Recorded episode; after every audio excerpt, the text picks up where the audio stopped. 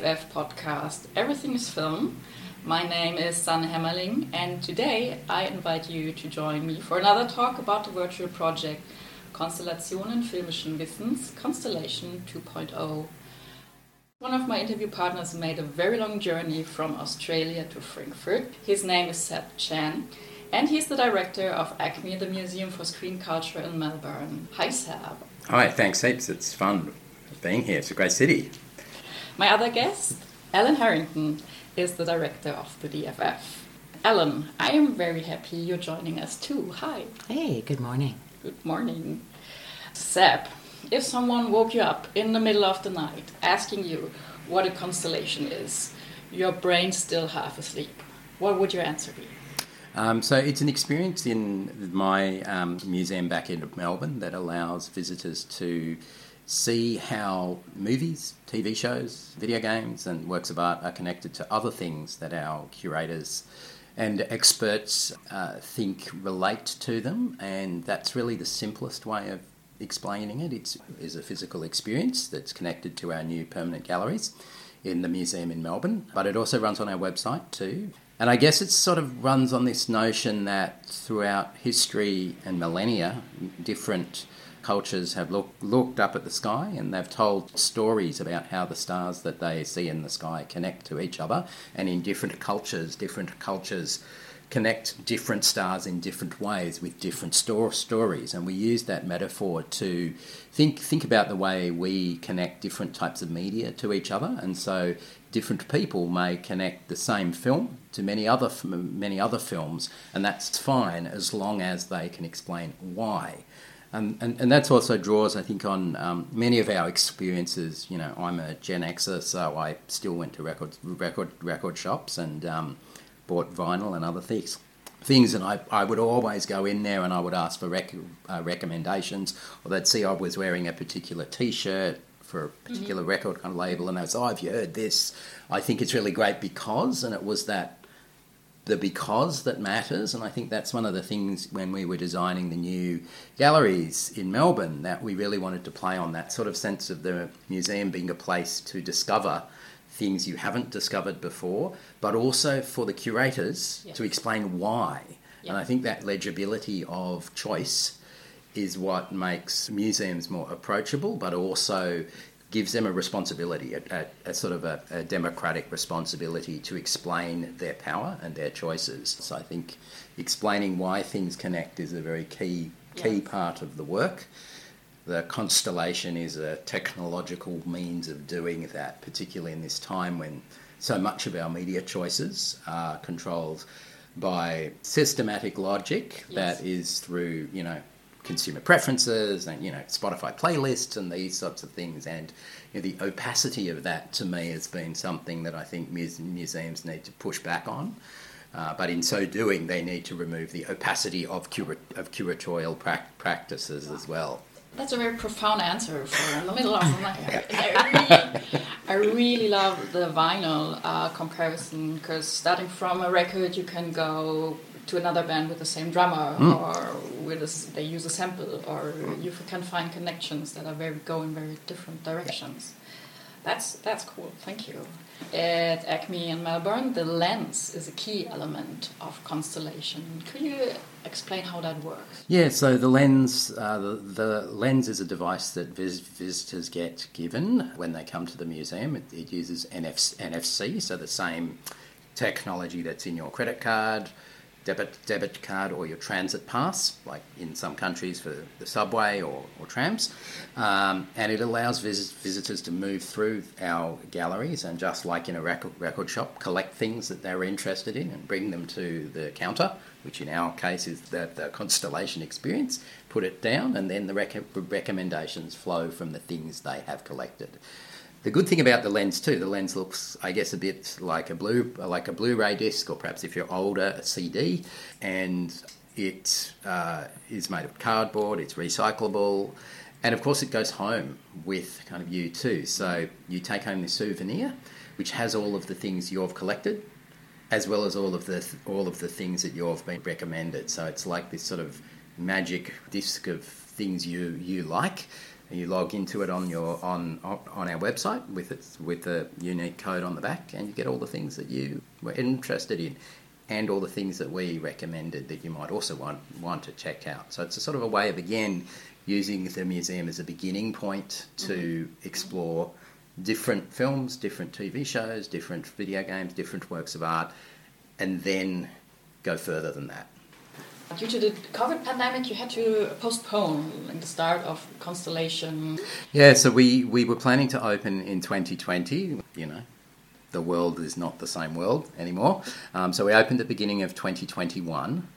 So we've been open, I think, now for about 14 months in total, and visitors have collected four and a half million things in our gallery. So on uh, to the, the uh, lenses oh, wow. that they've take, taken home. So so people are using this lens a lot and um, taking home lots and lots of stuff from our museum, which is very exciting.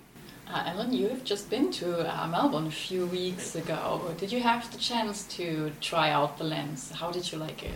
Yeah, it was a revelatory experience, I would say, because we've been talking now over three years about this project. And, you know, when the Fonds Digital from the KSB, from the Kulturstiftung des Bundes came through and said, find a digital partner, find an innovator, find a leading edge museum in your sector to partner with, we thought, at least I immediately thought of approaching ACMI and Seb Chan because he is somebody I've followed his career from New York to Australia and back again. And he's very kindly took my phone call and we started talking about this. So when we finally was were able to go down there just in July, only you know uh, two months ago, really, um, it was really fantastic to finally see the physical redesign of the gallery, which is gorgeous to experience the lens, to watch the public going through it.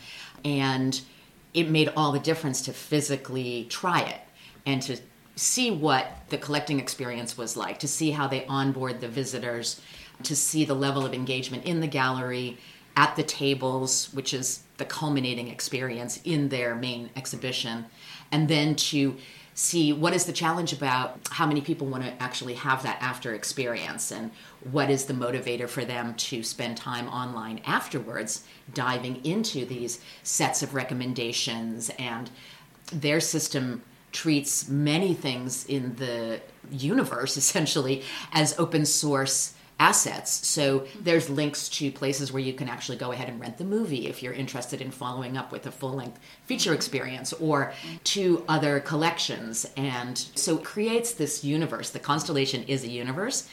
And we're now talking about how not only do we create a product that is that 2.0 version that works for our museum that can be offered open source in Germany for a broad variety of museums and, and inter, how does it become an international collecting tool? And how does it help us connect our institutions so that people visiting in Melbourne or people visiting in Frankfurt in our galleries say, "Oh wow, you guys have a partner, you know, halfway across the world that have these amazing points of view assets um, strategies, I'm going to tap into that and I want to see what's in their collection. I want to see what they're showing on their um, streaming platform, you know, whatever the access point is. So we're in that really kind of robust exploratory phase now where we know it works beautifully in ACMI. We have an idea of how it could enhance the experience in our own galleries. And then what are those points of connection where we can even build um, so that they can go into our archive and pull more materials um, as we digitize, for example. What would you say is the important difference to other ways of digital experiences that museums or other spaces of art are trying to create all around the world already? I think everyone's trying to crack the code. Everyone's trying to say, okay, we have all these digital tools, everyone has a phone in their pocket, but what are the things that people want? And for the longest time, museums were rushing into building apps. And then they discovered that people really don't want an app. They don't want to take the time to download it. Um, does the museum have free Wi Fi? You know, are they really wanting to engage with their handheld device or do they want the experience of the object? And it's distracting to have, you know, some kind of additional mm-hmm. technology in yeah. your hand, for example. So I think what's elegant about this is that for us, a big attractor is it expands the museum footprint. It takes the fixed square meters of the gallery and makes mm. it a more dense and layered opportunity because things we don't have space to show but could be of interest to viewers who care for that costume, that camera, that film excerpt, that biographical piece of information can go deeper. And so we're hoping that this is a really fresh and unique way to engage the visitor. Not everybody is going to want it at every level. That's the most important thing Yeah. that we've also learned is like one size fits all will never work. Um, you have so many different kinds of visitors, not just age group or national origin or which members of their family or friends they're they're in the galleries with, but people have you know totally different tolerances for the length of time they spend and the kind of things that they want to interact with. So the interesting strategy for us is to try to say how do we make constellation 2.0 even more dimensional so that it provides a few different ways of think, of thinking about it and interacting with it um, and just keep making it a little bit more personalized in a way. So that's a little bit of a challenge. Yeah, I think for me it's really there, there's sort of two vectors to this. One is the experiential one, as, as one as Ellen has said that you know part of what is interesting about the lens constellation mix is experientially it's about having people not on their phones because we throughout my work I guess and the teams I've worked with in several places now you know museums like our cities are getting slow, slowly getting around to designing for the reality that people have phones in their hands anyway, all of the time. So, you know, in Melbourne, one of the interesting things I talk about this a little bit um, in other things too is that you know now in some of the city streets, because they knew that people were walk, walking around staring at their phones, the um, pedestrian crossing lights are now on the pavement as well as up in the sky. So when people are looking down, they can still see that says "Don't cross," but it's on the floor because they're not look, look, looking up anymore. So the beginning,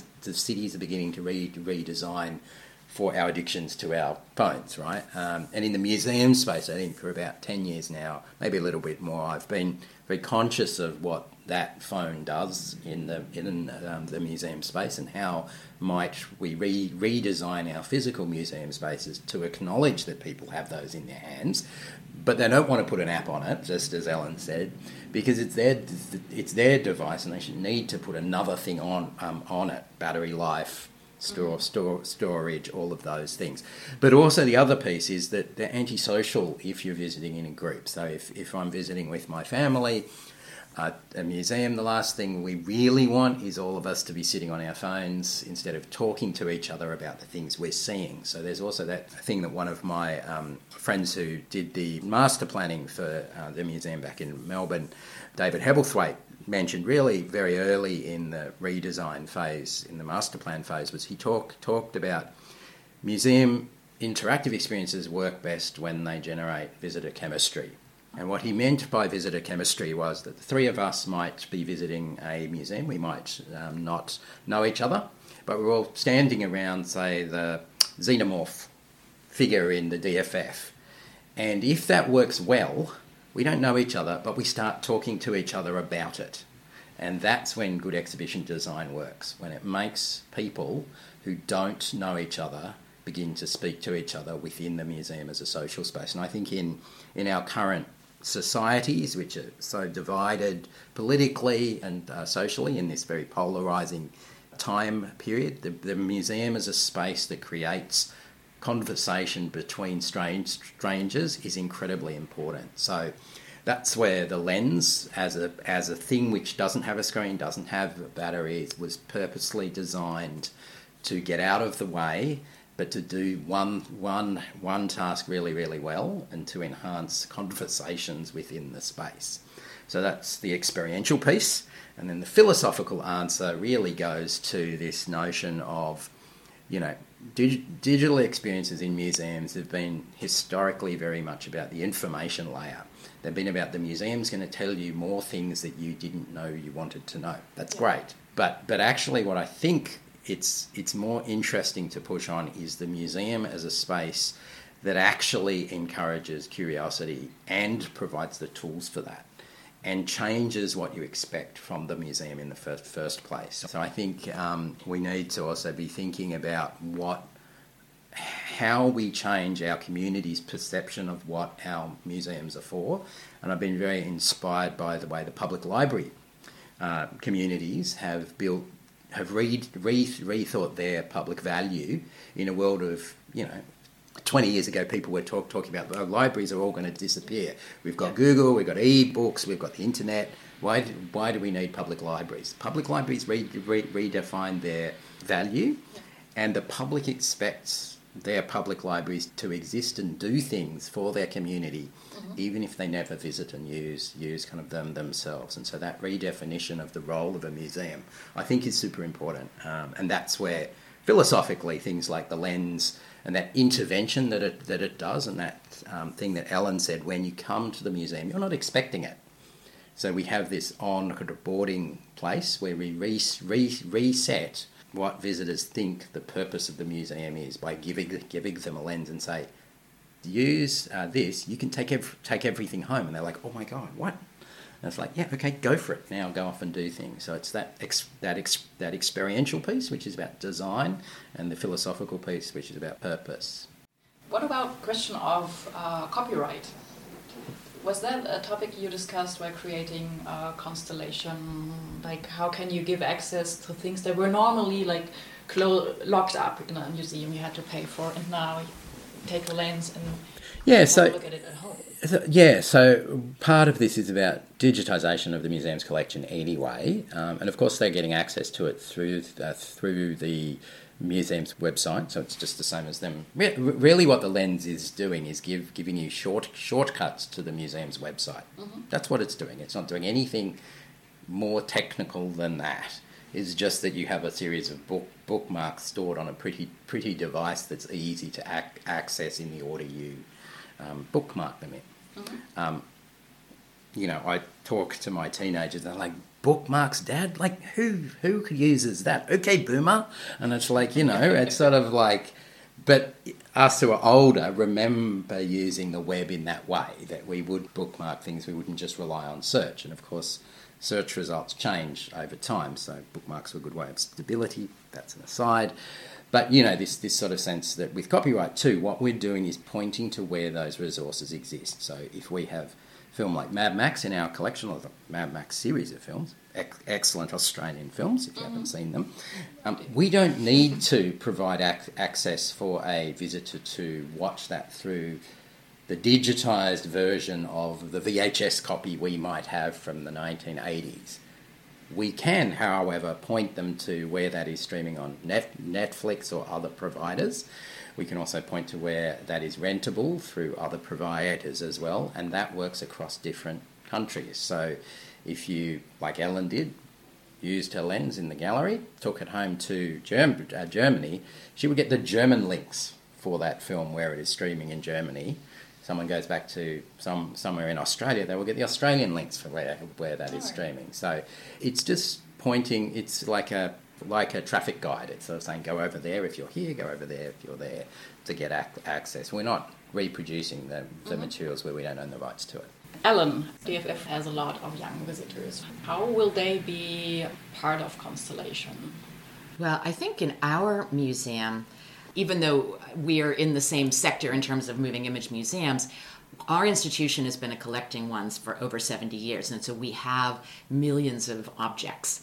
And ACMI hasn't defined itself so much in that category. So we have a million things that we would love to actually have in the galleries. We don't have the space, but how can we use this tool and other digital tools to activate the richness of the poster and photography collections or being able to see more of what's behind the curtain other than what we can put in the cases. One of the ways that we're thinking about this for young people is we do have a really high number of um, student groups coming through. Teachers book us all day long, all year long. It's really um, one of our core activities. And oftentimes they rely on a human tour guide to orient them. Mm-hmm. One of the things that we're looking at is actually working with the curriculums at different age groups and preparing pre visits for the mm. school so that the faculty, the teachers can say, okay, kids, we're going to go on Tuesday.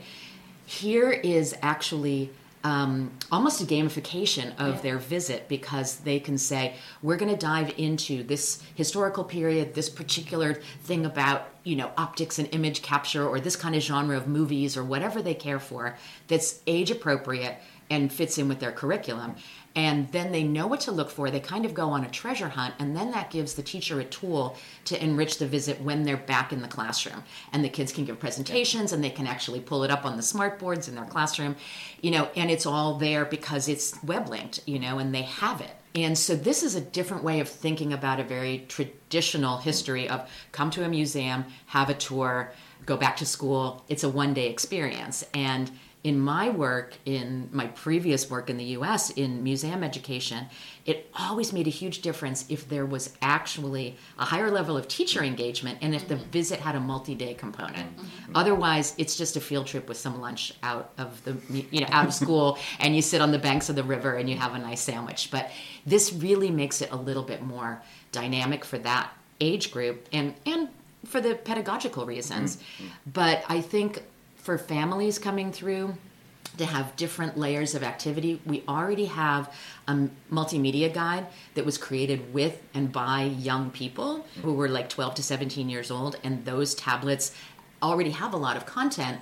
We're looking at the videos that were made in that multimedia guide and all of our various online games and education tools and web portals and uh, virtual exhibitions, those are all objects for us, much as the way in Seb's team's initial creation of Constellation, Yeah. they looked at these links and they found them everywhere. We're finding them out in the universe too, but we're finding them in our own assets, whether they be a scanned object that's physically in our vaults or whether it be some incredibly cool digital intervention that was created by one of our team members.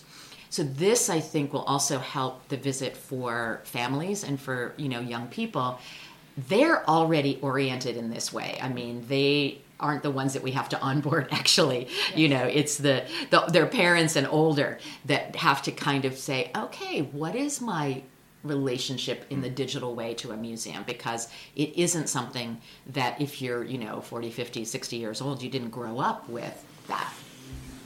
Yeah, and So I think toss it to you for more wisdom No, look, I think that that's exactly the thing, and I think you know that that's the sense that the you know the younger visitor expects everything that you have to be up on your website anyway, but they also expect to not have to search for it, and they expect not to have to know how to search for it. And I think that's one of the things that the lens particularly has been really good at, and const- uh, Constellation as an experience too. You know, isn't about search. It's not a, it's search implies that you know what you're looking for. Whereas all of this is and museums too, the museum exhibition experience doesn't presume you know what you're looking for. You're not a researcher yet. You're not a researcher ever perhaps, but you know, this sort of sense that um, the exhibition, you know, the great exhibitions here at the DF, DFF are really good browsing experiences. They're, they're gate, gateways to other things, and what this is pro- providing is what's behind that door.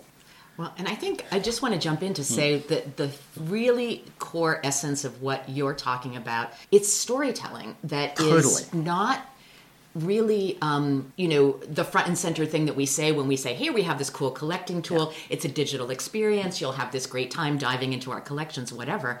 But honestly what it really is it's a better way to narrate why things are there That's right. why they're important why should we care why um, were they selected in the first place? And um, you could read the captions but very often captions are a little bit about okay here's the material it was made by this person in this year and you know so so the storytelling context and the linkages um, and the narrative arc that goes from one point in the constellation to the next link to the next link to the next is really the curatorial communication. Yeah. And that's the missing magic sauce, I think, Yeah. in a lot of museums. You know, you walk into a gallery and Yes. you say, like, wow, these paintings, these impressionist paintings are amazing. You know, and you see them the caption with the name of the painter and the materials.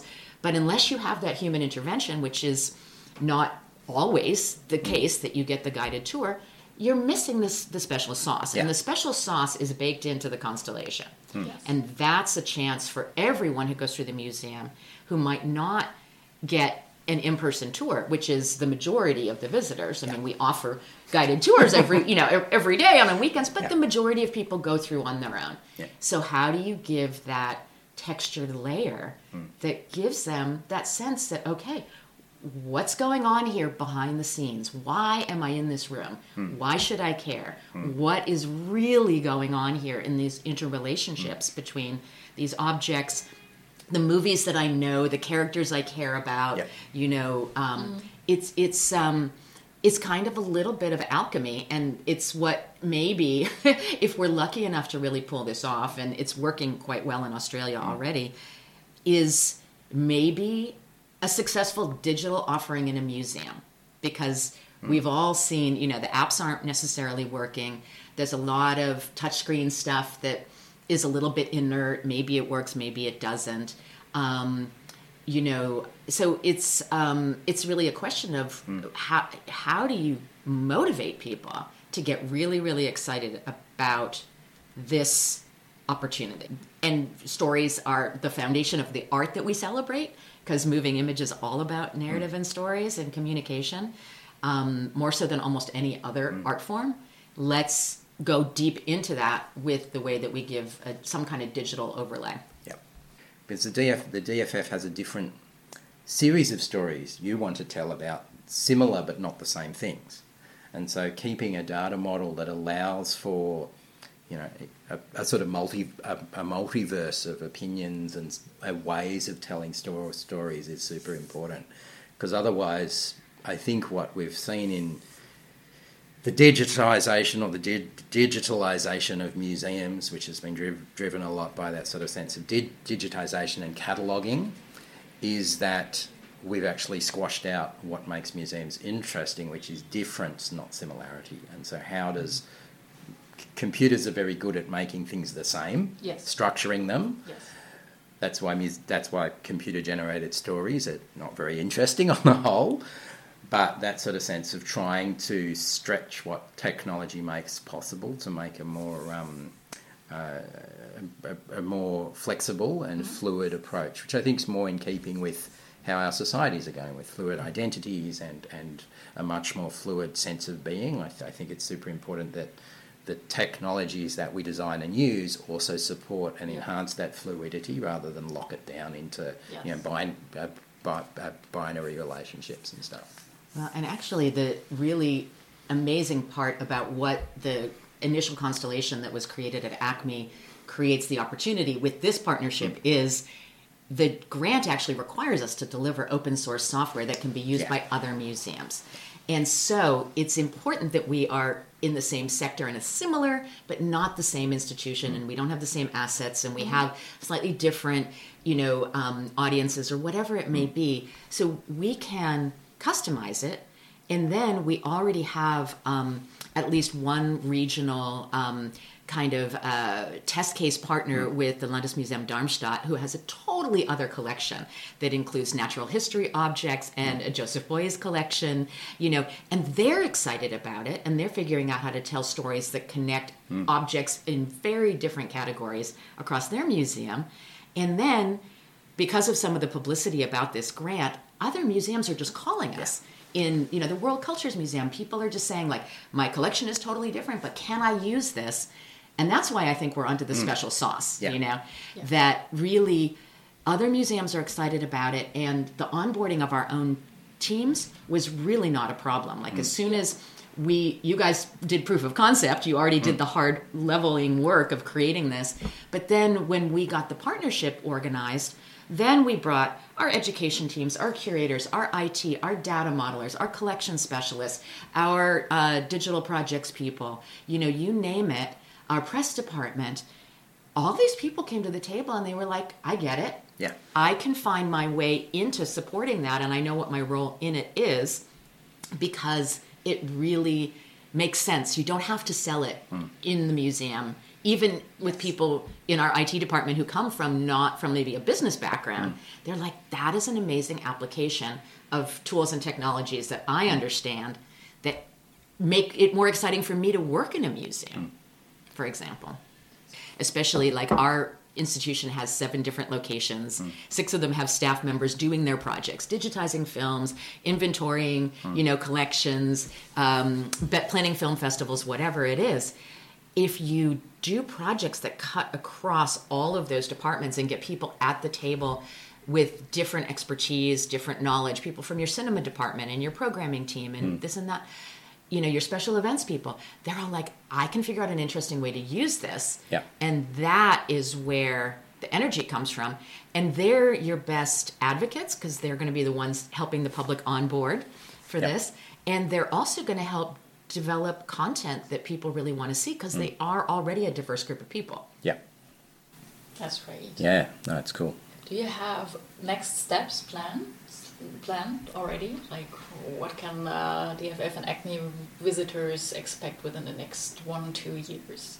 Well, this will launch in 2024 in, um, you know, as a finished product, as an in-gallery experience here um, at DFF at the Deutsches Film Institute and Film Museum in Frankfurt.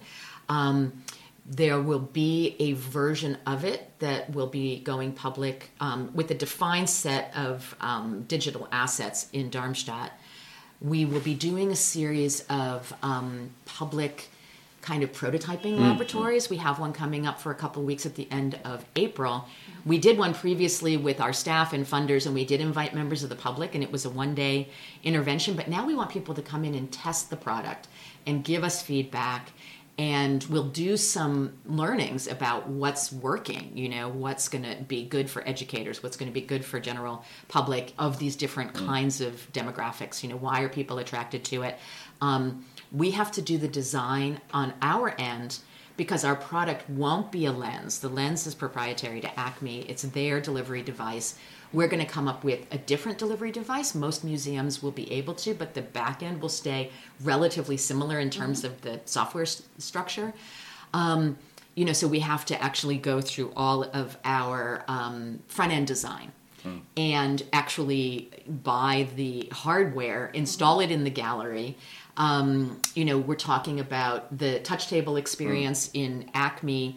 We're maybe leaning toward having it be a vertical board because it, it's a little bit more communal in terms of two or three people can be interacting with it and 10 people can gather around and benefit from what they are already exploring. Um, the tables are actual tables in ACMI.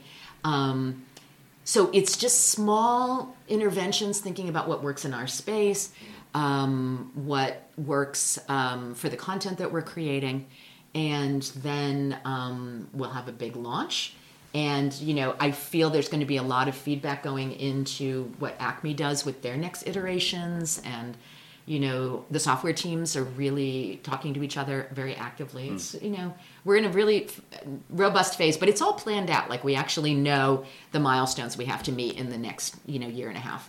Yeah, I, I think that that A- April opportunity to come and play with it in Frankfurt's super, super exciting, and people should try to be here for that because it'll be lots of fun. And uh, you know, back in back back in Melbourne, of course, we we're rolling it out with other exhibitions um, and continuing to ev- to ev- to evolve how we think about and use it. Um, And what will you take back to Australia from your visit in Frankfurt? Oh, it's been great here, and it's been lots of fun, and you know, it's just really good to see how, um, you know, your museum, your museum weekend. I was going to say museum night. It was more than that. It was just yeah, the Museumsuferfest. so crazy. I was like send, sending photos back to and video back to my team, and they were like, "Oh my god, what the hell? That's crazy! So so so many people." So it's been a really exciting time here, and I think. Um, yeah, it's it's a city that I've flown through but never got out of the plane at, and um, yeah, it's been great. I want to come uh, back. Well, I mean, I'm just happy that Seb's finally seeing our museum. I'm thrilled that I got to go to ACMI. We had a small So team good. go down there, and you know, some of his um, really um, key design people will be coming um, in April for the prototyping lab. So, um, you know, just getting that that chance to really collaborate uh, across institutions is super valuable for us as an institution. Um, you know, on top of the fact that we anticipate having a really great product and something that makes our visit uh, even more valuable for the visitors. So, Yeah, it's, been really great. great, Yeah. and I'm just happy that Seb took my phone call a couple years ago. So I was yeah. like, I was awesome. like, okay, we there's this grant. Here's a chance. I know who I who I know who I want to work with, and he said yes. That was fantastic. And then he's been named the director of the museum recently, so It's all good. it's all good. Collaborations are the best things, you know. I think that's really the, the key to all of this stuff, you know. Institutions need to collaborate to thrive, you know. And I would say su- survive as well, but when they collaborate well, it's really super exciting. You heard a talk about Constellation, and our guests were Seb Chan, Director of the Museum for Screen Culture ACMI in Melbourne, and Ellen Harrington, Director of DFF here in Frankfurt. Thank you so much for your time. Thank you. Thank you.